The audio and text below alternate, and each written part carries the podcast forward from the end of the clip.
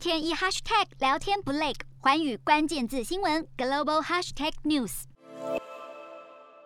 当初美国以猎杀威胁前苏联的台风级潜舰目标，启动新一代潜舰设计方向，以洛杉矶级为基础，打造升级版的海狼级，具有深海作战优势，也能支援浅滩攻击。舰身的设计让潜航期间更为安静，降低被声纳侦测到的风险。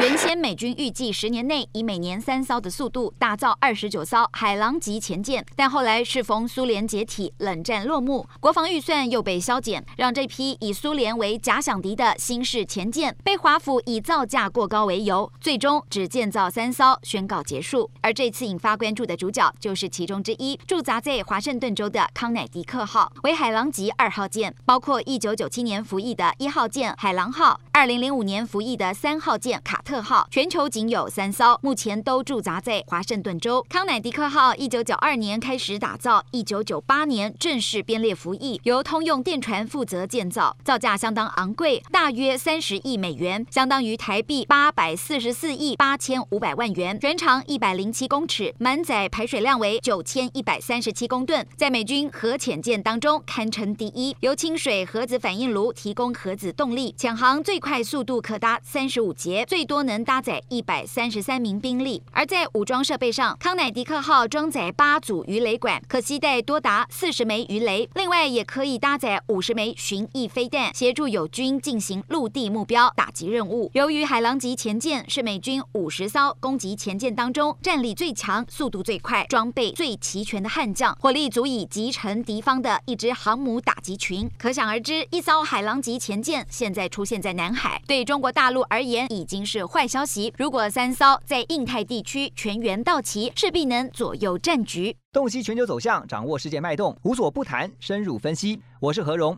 环宇全世界全新升级二点零版，锁定每周三、周六晚间九点，环宇新闻 MOD 五零一中加八五凯播二二二以及 YouTube 频道同步首播，晚间十点完整版就在环宇全世界 YouTube 频道。